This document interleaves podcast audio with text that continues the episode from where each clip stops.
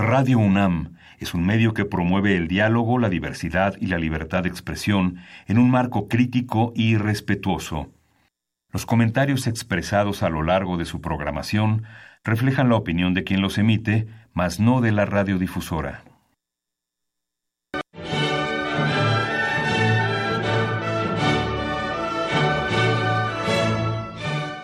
Diálogo jurídico. Derecho, Cultura y Humanismo. Programa a cargo del maestro Eduardo Luis Fejer.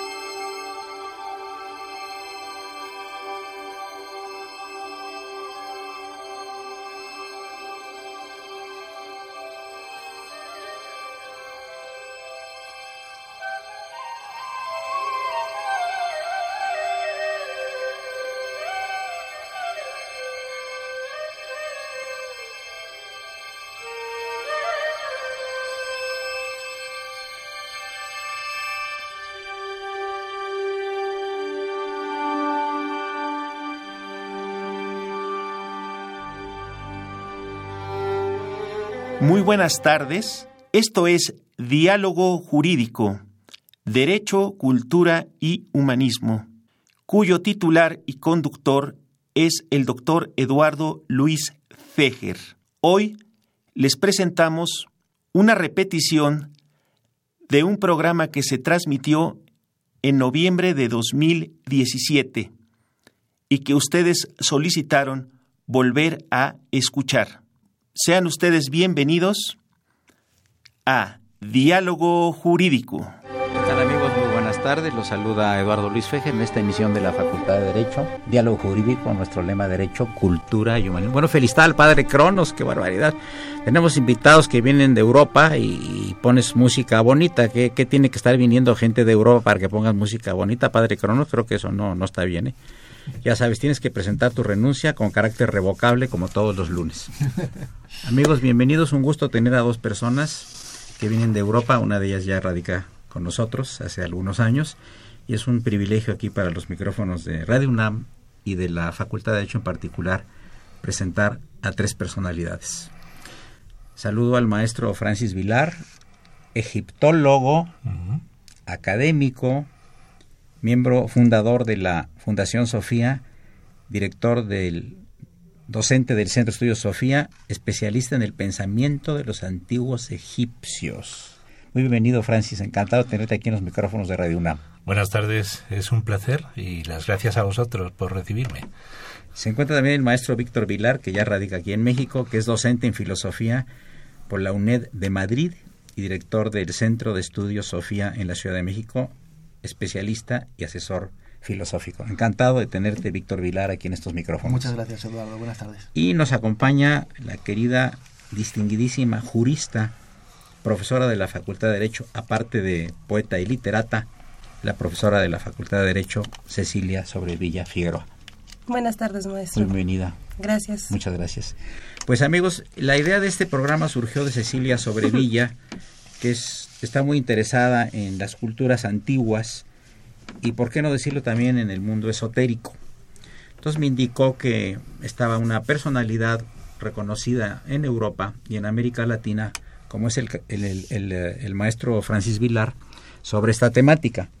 Y desde luego abordaremos, ya que el, la, el por decir una terminología muy elegante española, el JAES, el perfil del programa es jurídico, aunque no necesariamente hablamos de derecho, cultura y humanismo, pues qué mejor que platicar de eso. Bien amigos, yo quisiera ya entrar un poquito en la temática. Eh, en México, por cultura, nos interesa mucho toda la cuestión esotérica. La cultura hispano-indígena tiene mucho sincretismo y hay muchos aspectos en, en, ambos perfiles que para nosotros son muy atractivos, ¿no? Eh, acá ustedes estar aquí en México en la famosa ceremonia del Día de Muertos, que es un fenómeno realmente mundial, inusitado, interesantísimo, ¿no? Y precioso además. Y precioso además, que ya lo conocen ustedes, y que pues lo vivimos aquí siempre los primeros días de noviembre, ¿no? Eh, el concepto de la muerte del mexicano, la burla del mexicano, la, la muerte, etcétera. Y, Francis, eh, también se, se, estudia mucho aquí la maldición, por ejemplo, de, de, la pirámide. Se conoce mucho de Lord Carnarvon, de la piedra Rosetta, de los que murieron por la famosa maldición de la momia. Y yo quisiera abundar un poquito, tanto contigo como con Víctor Vilar, sobre estos temas del esoterismo en el antiguo Egipto y también la posición de la mujer desde el punto de vista jurídico dentro del derecho del antiguo Egipto. Entonces, con todo gusto damos la palabra. ¿Por qué esta atracción de una persona europea española por el mundo egipcio antiguo que ha sido generalmente reservada a los ingleses? que amablemente saquearon también Egipto y ahí está en el Museo Nacional en Londres, pues están todas las piezas egipcias. Tienes la palabra, maestro ingleses, Ingleses y franceses. franceses. Eh, son los que más eh, se interesaron. Bueno, antes que los ingleses, realmente se considera fundador de la egiptología a los franceses porque fue la campaña de Napoleón, la expedición al antiguo Egipto, que fue una campaña a la vez militar y cultural. Pero Napoleón, entre sus más de 100 barcos con tropas, llevaba un barco lleno de sabios investigadores, eruditos, que quisieron eh, medir y tomar nota y dibujar y estudiar los monumentos, las esculturas y los templos egipcios. Y los primeros documentos que tenemos de culturales y artísticos del antiguo Egipto fueron gracias a estos sabios que llevó Napoleón en un barco que los soldados no les tomaban muy en serio porque eran gente pacífica, hombres mayores, y que sin embargo mm, hicieron gala de un valor, de un valor ante las balas y ante el ataque de los mamelucos y ante los conflictos armados que hubo, fueron tan valientes como los soldados, porque mientras los soldados estaban disparando, el sabio estaba dibujando la fachada de un templo o tomando medidas de una estatua y las balas estaban pasando alrededor. Entonces, lo que al principio los soldados bromeaban de estos sabios, les acabaron tomando admiración y respeto. Y ellos fundaron en el Cairo, mm, que lo presidió el mismo Napoleón, el Instituto de Estudios del Antiguo Egipto, que fue el inicio de la ciencia del conocimiento del Antiguo Egipto que se llama egiptología. Y luego vinieron los ingleses y se apropiaron en gran medida de los descubrimientos y de las obras que habían rescatado los franceses, ¿no? Pero bueno, y a partir de ahí arranca la historia. Y por otro lado, lo que sí me ha parecido muy interesante, me ha, me ha despertado una lucecita de inspiración, Eduardo, es lo que acabas de decir sobre que en la cultura española y, mexicana y hay un aspecto mágico, digamos, metafísico del concepto de la muerte. Lo que más me enterneció la primera vez que yo vine a México fue en, este, en la época de, los rituales de muertos, ¿no? de la fiesta de muertos. Y me impresionó los puntos en común con el concepto mm, que tenían los antiguos egipcios. ¿Hay alguna conexión? Creo que te va a gustar. Inclusive piramidal, ¿verdad? Creo que te va a gustar lo que te voy a contar. y a los oyentes a lo mejor también. Mira, mm, me impresionó porque lo que yo vi en los altares de muertos, yo vengo de una cultura que en realidad no lo festeja así, tiene otro concepto más distante, más frío, incluso es un temor reverente hacia la muerte, que yo no digo que no haya temor aquí, pero a la vez hay un acercamiento, una calidez, un cariño, sobre todo lo más en común era la cercana presencia viva de los difuntos. Los antiguos egipcios, para ellos, era tan real que los difuntos seguían ahí, aunque un poco en el plano invisible, pero seguían presentes en nuestras vidas, en las vidas de ellos, que les escribían cartas a los difuntos y las depositaban en los altares de las tumbas, que hacían mm, banquetes, comidas, determinados días al año, iban a la tumba a festejar con el padre que había muerto. Y pasaban el día en la tumba festejando con él y recordando sus cosas. O sea, ellos estaban convencidos de que los difuntos seguían existiendo, aunque eh, digamos en otra dimensión o en el mundo del más allá o de los muertos, pero que a la vez seguían influyendo sobre sus familiares, sobre su gente aquí y mantenían un vínculo de afecto, de cariño, un vínculo interactivo que cuando yo vi los altares de muertos aquí y el concepto tan cercano, tan humano, eh, me impresionó, porque claro, yo lo conocía de Egipto, pero no de México. Interesante. y me impresionó.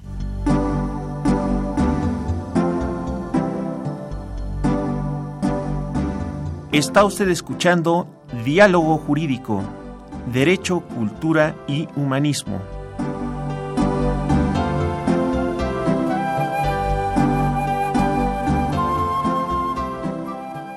A través del 860 de AM. El alma mater del cuadrante. Cecilia, ¿cómo te acercaste a este mundo del esoterismo tú, siendo una jurista muy prestigiosa y reconocida en nuestra universidad?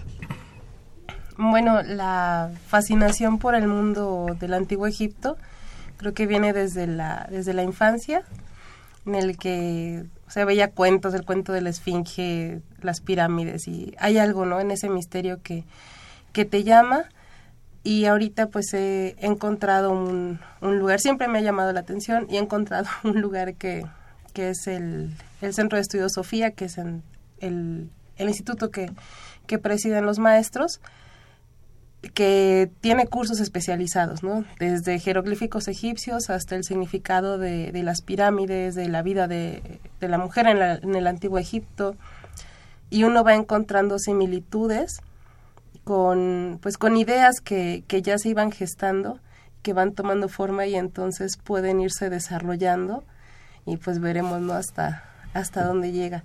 Precisamente el, tema de, de Maat que es el concepto de la diosa en el antiguo Egipto me llamó la atención porque tiene tiene total relación con, con nuestra nuestra carrera bueno con nuestro nuestra profesión que, que ejercemos y que invitaría ¿no? a, vivir un poco más el espíritu de esta diosa que es anterior a la diosa Temis incluso y que puede es ver el, al, incluso al faraón como el guardián de, de esa diosa. Se lo merece. Bien, gracias maestro. Bueno, el concepto de Mad es el concepto de orden en el, en el mundo, pensando en el inicio de, del mundo, inició a partir de Mad porque antes todo era caos. Entonces viene una, una especie de, de, orden que genera la, la, vida. Y entonces siempre que se vaya viviendo conforme a ese orden, va a haber armonía. En nuestra vida diaria nos podemos salir de, de, ese, de ese orden en nuestras actividades, en la rutina, en las ideas, ¿no? desde la mente hasta nuestras acciones y todo eso tiene, tiene que ver con la armonía que tenemos con las otras personas. Y lo importante para la justicia en el Antiguo Egipto también era la, la intención en, en, las, en las acciones, que es lo que determinaba también una pena condenatoria. O... Como en el derecho azteca y en el, maya, eh, lo doloso y lo culposo. ¿no? Así es. Amigos, llegamos al primer segmento del programa. Seguimos aquí en el programa de la Facultad de Derecho eh, lo jurídico y les recuerdo que están invitados especiales esta tarde el maestro Francis Vilar, egiptólogo y académico, el maestro Víctor Vilar, docente en filosofía de la Universidad de Madrid y por supuesto la maestra Cecilia Sobrevía. Soy Eduardo Luis Fejer, no le cambien. Les recuerdo que es una retransmisión del programa que se transmitió en noviembre de 2017. Gracias.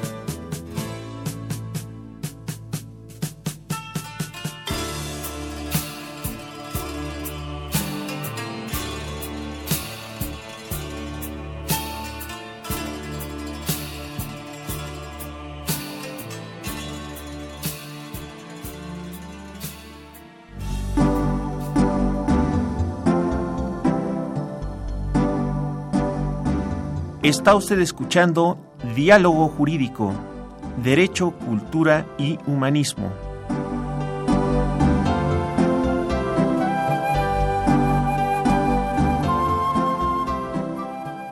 A través del 860 de AM. El alma mater del cuadrante. Continuamos, amigos. Le quería preguntar a, al maestro Víctor Vilar, que junto con su padre, que está aquí, han hecho algunas expediciones a Egipto, que nos platique un, poquito de la famosa maldición de la momia. ¿A qué momia se refiere y en qué consiste la maldición y qué efectos produjo en los maldecidos, malditos, como se le pudiera llamar?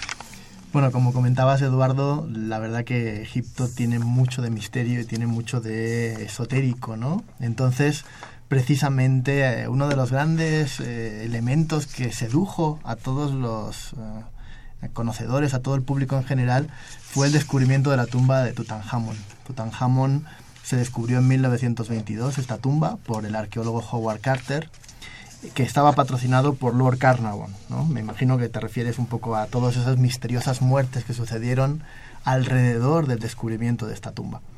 Entonces, lo curioso de, esta, de este descubrimiento es que fue la única tumba intacta que se encontró en el Valle de los Reyes. Claro, desde el origen de la egiptología en el siglo XIX, muchos arqueólogos, visitantes y exploradores habían encontrado en ese valle que está en el occidente de Tebas, habían encontrado pues los restos de todas las tumbas de los grandes reyes de Egipto. Sin embargo, siempre quedaba la sospecha de cómo sería una tumba intacta, ¿no? ¿Qué tesoros habría allí? Pero es que habían sido saqueadas prácticamente hasta la tumba de Tutankamón. Exacto. Habían sido saqueadas y, y claro, para reconstruir el ritual funerario es muy importante ver cómo se depositaba el ajuar y todo lo demás. qué era el ajuar, qué elementos contenía todo el ajuar funerario y todo eso. Entonces, cuando se descubrió en 1922 esta tumba, eh, asociado a ese descubrimiento también sucedieron unas muertes muy Extrañas. extrañas, ¿no? Por ejemplo, cuentan que en pocos, pocos meses después del descubrimiento de la tumba, Lord Carnarvon pues murió de forma misteriosa, no se sabe muy bien por qué, y justamente también decían que su perro en Inglaterra moría en ese mismo instante en el que estaba él agonizando en el hospital en el Cairo, pues también, o en, Tebas, eh, también estaba muriendo el perro, ¿no? También hubo muchas muertes asociadas a personas que entraron en ese momento en la tumba. Y esto, pues lo que hizo fue también agrandar un poco el misterio y el mito eh, de Tutankamón, ¿no? En realidad, eh, cuando se profana una tumba, pues mm, existen toda una serie de rituales funerarios que mm, normalmente pues nadie se había encontrado con esa situación. ¿Qué es profanar una tumba de un rey? Entonces, en- dentro de esos rituales siempre habían muchas fórmulas mágicas para proteger el alma, el ba y el aj del difunto, para que estuviera, permaneciese intacto eternamente, para toda la eternidad. Entonces, cuando se profana esa tumba, ¿qué sucede ¿no? a las personas que, que, la, que lo profanan? Bueno, en realidad se sabe que no todos murieron de forma extraña. Por ejemplo, Howard Carter pues, murió mucho tiempo después, mm, ya Causas naturales. por causas naturales, pero sí que hubo varios incidentes que provocaron precisamente eso. ¿no? Cuentan también una anécdota de que llevaban, para poder penetrar en los lugares cerrados, llevaban un canario, y ese canario, Howard Carter tenía un canario, y eh, el canario, el mismo momento que se estaba abriendo y profanando la tumba, pues una cobra, que es un símbolo, un emblema de la realeza egipcia, pues devoró o mató al canario. Entonces, bueno, pues todas esas cosas pues suscitó más el misterio de la leyenda. Claro, la cobra va en la corona del faraón. Sí, claro. es la divinidad protectora, ¿no? Y quien profana lo sagrado o los misterios, y más si se trata de la realeza divina, pues eh, las fórmulas mágicas dicen que, que será castigado por los dioses protectores. ¿Qué opinas tú de eso, Cecilia? ¿Quién fue Juan Francisco Champollion? Jean-François Champollion fue el descubridor del sistema de interpretación de la lengua jeroglífica. Porque hasta entonces, desde la campaña de Napoleón, que yo he dicho antes, se trajeron, se, se editaron incluso volúmenes describiendo y grabados con los monumentos egipcios pero no se sabía leer la lengua jeroglífica. Sí. Realmente, desde el siglo, la última inscripción que hay jeroglífica data del 394 después de Cristo, en el templo de Filé. Y ese templo se cerró en el año 500 después de Cristo. Es decir, que desde el 500 después de Cristo hasta 1900, 1824, que fue el descubrimiento de la traducción del jeroglífico por Champollion, fueron más de mil años de que el, país de los faraones no, no sabíamos leer nada del país de los faraones, no, no leíamos ninguna inscripción. O sea, sus monumentos nos impresionaban, eran muy evocadores, muy hieráticos, pero permanecían mudos y silenciosos como la esfinge. Y fue la inteligencia, sobre, porque era un hombre que dominaba más de 15 lenguas, entre ellos varios dialectos orientales, turco, el árabe, etc. El copto. El copto. Entonces, eh, él soñaba por las noches y al final, entre sus sueños y sus trabajos de investigación, era un personaje, su vida es muy apasionante por los aspectos también inexplicables o mágicos que tiene, pero al final consiguió, en base a, a, un, a una piedra arqueológica muy famosa, consiguió trabajando con ella, con la piedra de Rosetta, eh, el sistema de la gramática jeroglífica Claro, a partir de ahí los monumentos egipcios nos hablaban con voz propia, nos contaban su propia historia. ¿Y qué decían, este Víctor? ¿Cómo que decían? ¿Relataban la historia del, del, faraón? En realidad, la piedra de Rosetta es una piedra que se encontró bueno, en la localidad de Rosetta, de ahí viene su nombre, y es un edicto de la época tolemaica, es un edicto muy... De Ptolomeo. Sí, de la época tardía ya Sí. de Egipto, es una época ya griega, donde Egipto está tan en contacto con el mundo griego que muchos edictos, en este caso, pues eh, el faraón es mm, prácticamente griego, una persona griega, el edicto está escrito en griego clásico, pero también para que la gente del pueblo la conociese o conociese el contenido de ese edicto, de esa proclama, tenía que estar en- escrito en demótico. Y para que tuviera efectos a niveles mágicos en el país del antiguo Egipto se tenía que escribir que en jeroglífico. Entonces nos encontramos que es una pieza que tiene un mismo texto, un mismo contenido, pero con tres idiomas y eh, tres idiomas. Por lo tanto, gracias al griego y a algunos caracteres que se conocían de otras ah, de otros monumentos, de otros obeliscos, Champollion pudo hacer el, ese ingente trabajo de descifrado del jeroglífico egipcio. Luego lo que se deduce de lo que estás diciendo es que el lenguaje jeroglífico tenía poder mágico. Porque para que algo escrito en, en un monumento tuviera influencia o efecto, tenía que estar escrito en jeroglífico. ¿Quién es el dios Anubis, Víctor? Bueno, el panteón egipcio es un panteón muy amplio. Eh, es un panteón muy amplio y entre los cuales pues, nos vamos a encontrar con este personaje, este dios que es Anubis. Es un dios que tiene el cuerpo humano, pero su cabeza es una cabeza de chacal. Y es un personaje, es un, es un símbolo de aquel que acompaña a las almas al más allá. Aquí también, incluso en México, hay un perro, ¿no? Sí. Es el que acompaña a las almas de los difuntos al más allá. Bueno, pues más o menos es lo mismo. Es una especie de chacal que protegía las necrópolis de los faraones, las necrópolis de los difuntos, las ciudades de la muerte. Y en este caso lo que hacía era que acompañaba al- a todo el proceso fun- funerario, todo el proceso de la osirificación. Cuentan en el mito, así muy, muy rápidamente, muy por encima, que cuando Osiris muere, eh, para poder renacer en el más allá, para poder vivir en el más allá y, que tuviera vida eterna, tuvo que realizarse una serie de rituales. Esos rituales se llamaron posteriormente la osirificación o la momificación y fueron realizados pues por Isis, ayudada en este caso de Anubis. Entonces Anubis es un dios psicopómpico, es un dios de la muerte que va a acompañar al difunto para que pueda pasar todos los umbrales, todas las pruebas de ese mundo de lo oculto y pueda en- enfrentar también ese juicio del alma, como, como va a suceder en Egipto, ¿no? el juicio de la pluma con el corazón, para que el difunto pueda luego ya... mm, ¿Cuál es la pluma y el corazón? A ver, Cecilia, tú tienes... Eh, sí. Mm, Bueno, cuando una, una persona moría, Sí. era presentado eh, ante el dios Osiris y para esa, ese momento eh, se, se ponía una, se utilizaba una, una balanza como la que utilizamos nosotros en la Sí. como símbolo de, nuestra, de nuestra carrera.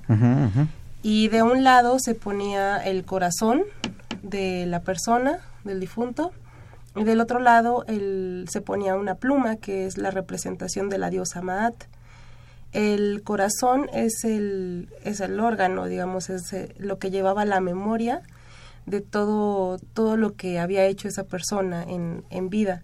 Llevaba las intenciones y la idea también era que si ese corazón era ligero, tan liviano como una pluma, ese corazón merecía ese, esa, esa alma transitar al, al, mundo de Osiris. Pero si ese corazón pesaba más que la, que la pluma, era, era devorado por, una, por un, un ser mítico que tenía cabeza de cocodrilo, pies, pies, patas de, de, león y cuerpo de hipopótamo, que en este momento se me fue el nombre. Amit. Amit. Amit. Eh, así es. ¿Existen los muertos? ¿Qué opinan de ellos?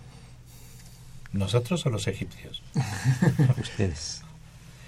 Que si siguen existiendo en el más allá. Bueno, yo particular, particularmente o personalmente eh, estoy convencido de que sí. De que sí. yo creo que es, es como si se fueran de viaje. El problema es que nos quedamos sin cobertura para comunicarnos.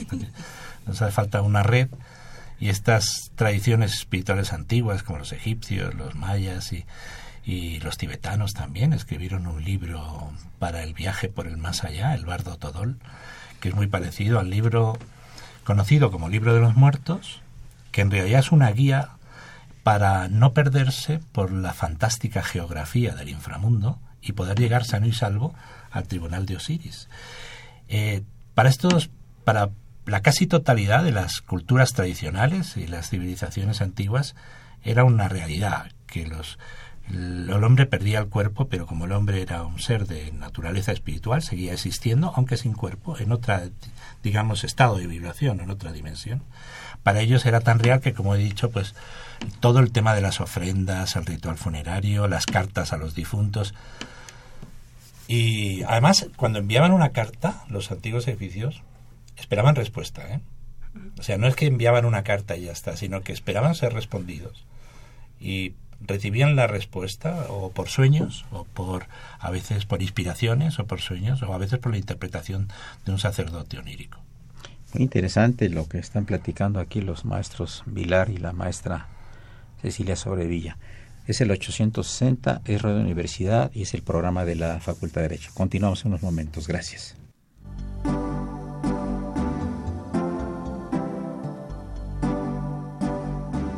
Está usted escuchando Diálogo Jurídico, Derecho, Cultura y Humanismo.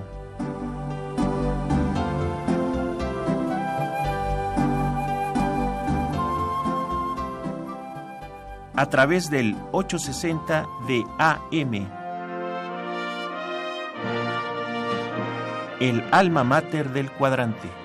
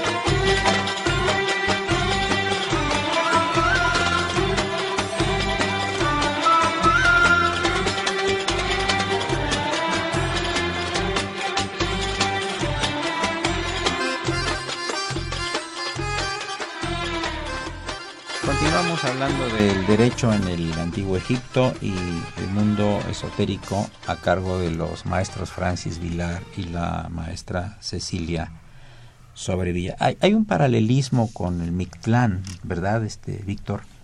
Sí, por supuesto. En realidad todas las culturas antiguas que tenían esta cosmovisión trascendente y sagrada, que concebían que había un algo más allá, van a crear unas geografías del, de lo inframundo, del inframundo, de la muerte, que en realidad son como explicaciones de lo que nos vamos a encontrar, no en un lugar físico, no en un lugar geográfico, pero sí en una geografía espiritual, en una especie como de topos de, de encuentro con, con el más allá.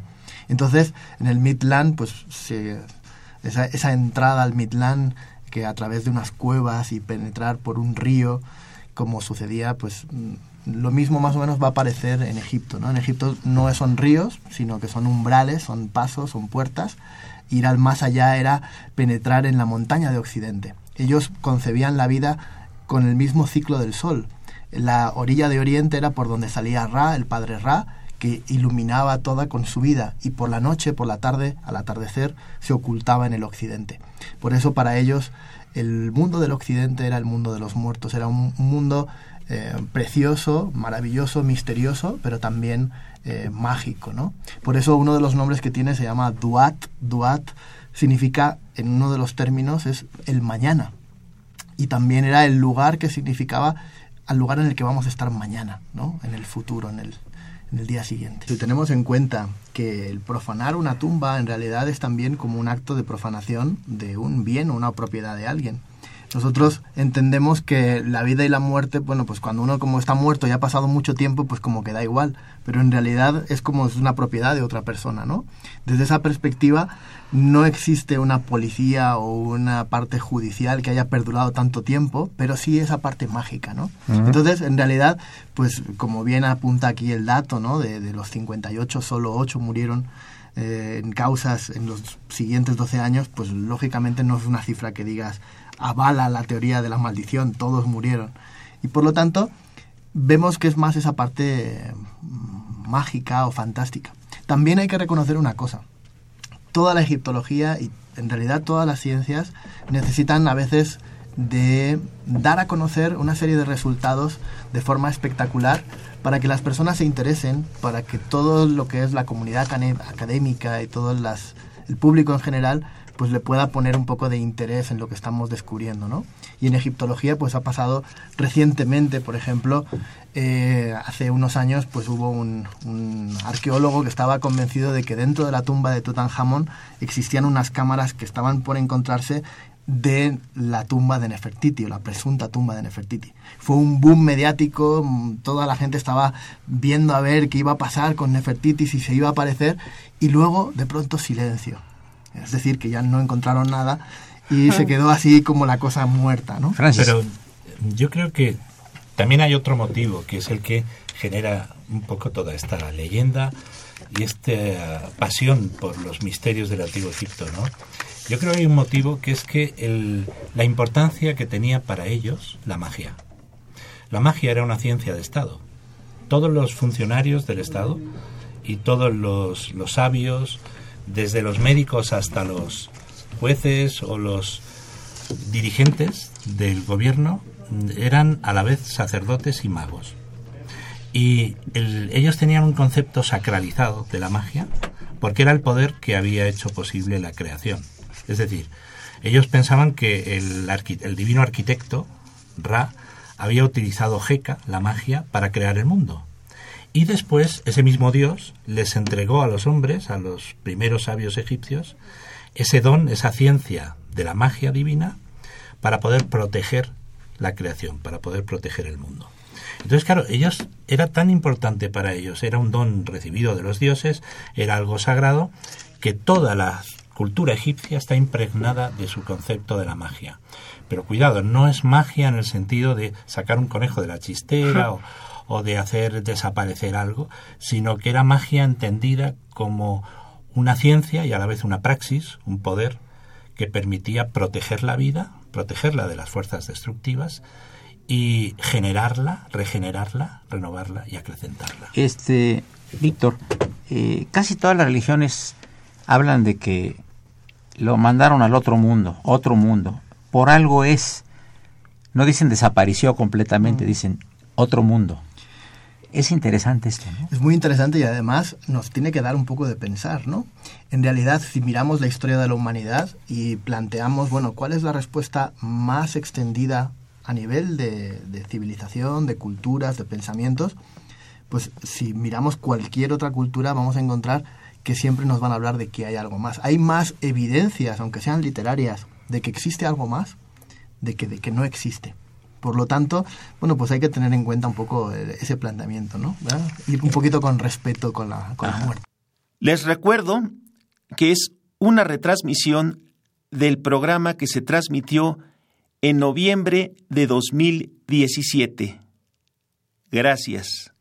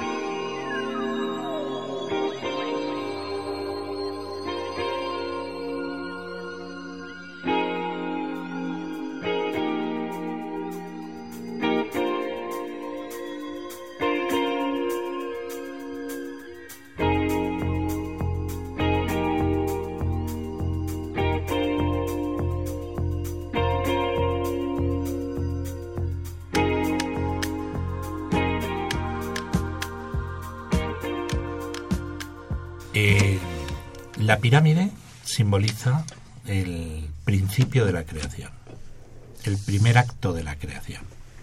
Para entender un poquito el simbolismo de la pirámide, yo creo que lo vamos a entender enseguida, está en el mito de la solar de la creación. Es un símbolo solar. Ellos dicen que al principio todo era una especie de océano primordial, de tinieblas, la nada, por así decirlo, y que en ese océano primordial que se llamaba el caos nun, de pronto eh, el Dios creador despertó como si estuviera dormido en el seno de esas aguas primordiales, eh, en un estado latente o potencial, y de pronto despertó y va a tener lugar la creación. El primer acto de la creación es que dicen que esa divinidad Ra abrió su ojo único, su ojo de luz, y ese rayo de luz rasgó las tinieblas, abriendo un espacio en el que pudiera manifestarse la vida y el orden. Y ese rayo de luz corporizado es la pirámide. Por eso el simbolismo tanto de la pirámide, de la, del nombre, como del obelisco, que es lo mismo, significa rayo de luz materializado. Luego la pirámide en realidad su simbolismo, nosotros la vemos de abajo arriba, pero los egipcios la veían de arriba abajo, porque era algo que descendía del mundo divino, la creación. Es una idea también que representa de lo uno a lo múltiple, ¿no? De esa experiencia de la manifestación. Y curiosamente también es una, un elemento importante porque en Egipto, cuando las aguas del Nilo de la inundación bajaban, el agricultor lo que veía precisamente era una especie de pirámide, de montaña, de montículo, en donde se ponía la semilla. Entonces, dentro de lo que es la interpretación agraria, podríamos ver que la pirámide es ese lugar en el cual hay una semilla luego va a dar nacimiento a otro elemento. Por eso, en un momento determinado de la historia de la arquitectura, lo que sería la mastaba, que era el primer lugar de enterramiento egipcio, se va a transformar en pirámide, porque precisamente de la misma forma el que va a estar ahí, el difunto que puede ser enterrado en la pirámide, podrá renacer en el más allá, de la misma forma que una semilla enterrada va a renacer en el más allá. En realidad el, el ritual del enterramiento precisamente es ese, ¿no? Es volver a la tierra, devolver a la tierra lo que es de la tierra, que es el cuerpo, para que el alma, el espíritu, la parte luminosa pueda ascender al cielo. Cecilia, ¿qué tanto este tipo de cultura puede ser un complemento para los estudiantes de la Facultad de Derecho?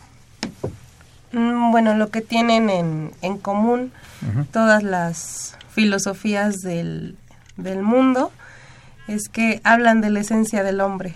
Entonces, la, digamos que la cultura egipcia también es una puerta para acercarnos a, a esa esencia que, que tienen las personas y que es, eh, bueno, en, en nuestro, en nuestros estudios, ¿no? que son enfocados al derecho, a las leyes, al mantener eh, un orden en, la, en las sociedades, también es acercarnos a esas causas que hay en, en la persona para, para digamos, dirigir su vida de, de una manera o de, o de otra.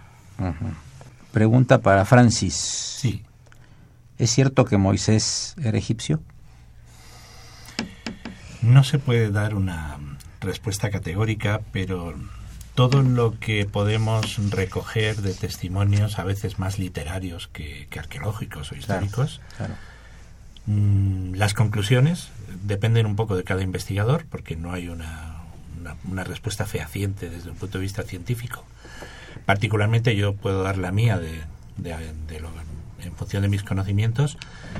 Lo que se deduce es que parece ser que era o un príncipe egipcio o relacionado con la familia real egipcia que estudió en las escuelas de sabiduría del antiguo Egipto, que incluso fue iniciado a los misterios de la sabiduría del antiguo Egipto, porque los prodigios que se atribuyen a Moisés, como por ejemplo el separar las aguas cuando llegan al Sí, sí, Mar. Rojo, etcétera, etcétera, eh, estaban, eh, se conoce que lo habían hecho antes ciertos magos egipcios, pero más de mil años antes.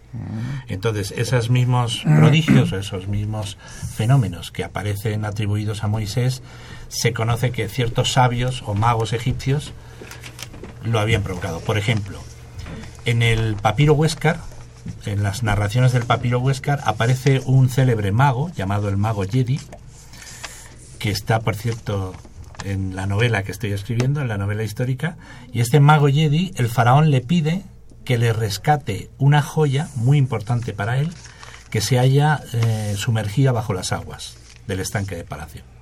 Y le pregunta, ¿tú podrías eh, hacer alguna manera de recuperar la joya? Y el mago Jedi le dice, si vos me lo pedís, pues yo lo puedo hacer. Dice, por favor, hazlo.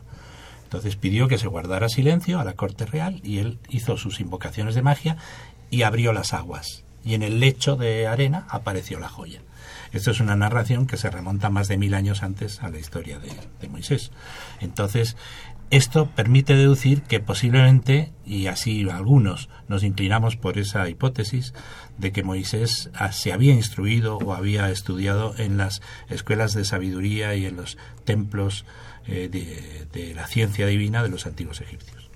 Llegamos al final de- del, del tercer segmento, amigos. Les recuerdo que se encuentran los egiptólogos Francis Vilar y Víctor Vilar y la distinguida jurista Cecilia Sobrevilla. Soy Eduardo Luis Fejer, el 860 no le cambie. Gracias.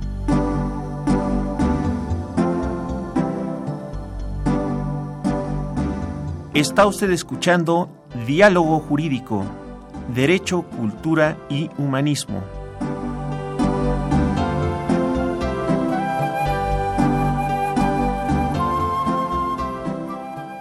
A través del 860 de AM. El alma mater del cuadrante.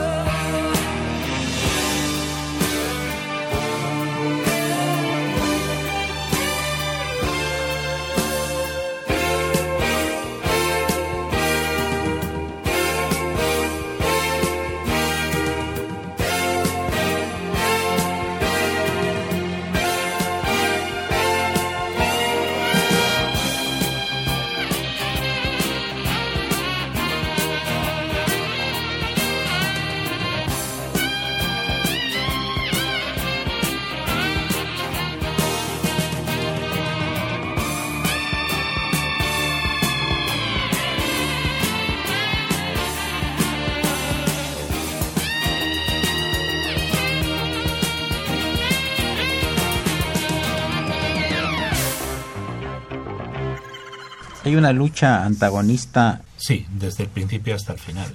¿Sí? Cuando, sí. Ya cuando se crea el universo, hay un diálogo entre el Dios creador, que es, que es el, el gran artista, el sublime artista, ¿no? generalmente Atum-Ra, y el Caos Nun.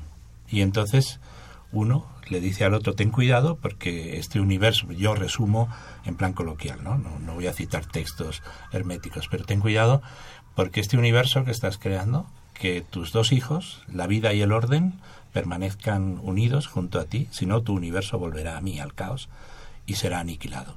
Muy interesante. ¿Qué tanto influyó la cultura egipcia en los hebreos? Brevemente, maestro Víctor Vilar. Bueno, en realidad son culturas eh, que si bien tienen una zona geográfica común o muy cercana, podríamos ver que son mm, como un poco diferentes en el sentido del monoteísmo hebreo o semita y el politeísmo egipcio. Hubo una época fascinante de investigación increíble y que todavía da mucho por, por hablar, que es la época de Agenatón, en la cual dentro de lo que es eh, los monarcas reales egipcios eh, dejaron o desbancaron el politeísmo para volver al monoteísmo, pero en realidad son como culturas diferentes. ¿Tenían derecho las mujeres Sí, en Egipto? El maestro Francis nos puede, le voy a pedir que nos, que nos hable sobre esto, porque hay una cláusula muy interesante que se pone en los contratos de, de matrimonio. A ver, que- bien, ¿en qué que consiste? Le puede, que, que le puede interesar a las mujeres. A Bueno, ver, ¿en qué consiste? Bueno, es que ellos podían pactar en el contrato matrimonial era li- de libre pacto. Entonces la mujer, por ejemplo, hemos encontrado muchas evidencias de que a veces entre las distintas cláusulas se reservaba una parte de la vivienda familiar para sí misma. Lo cual significa que había una parte de la casa que si ella no, no quería, el marido no podía entrar.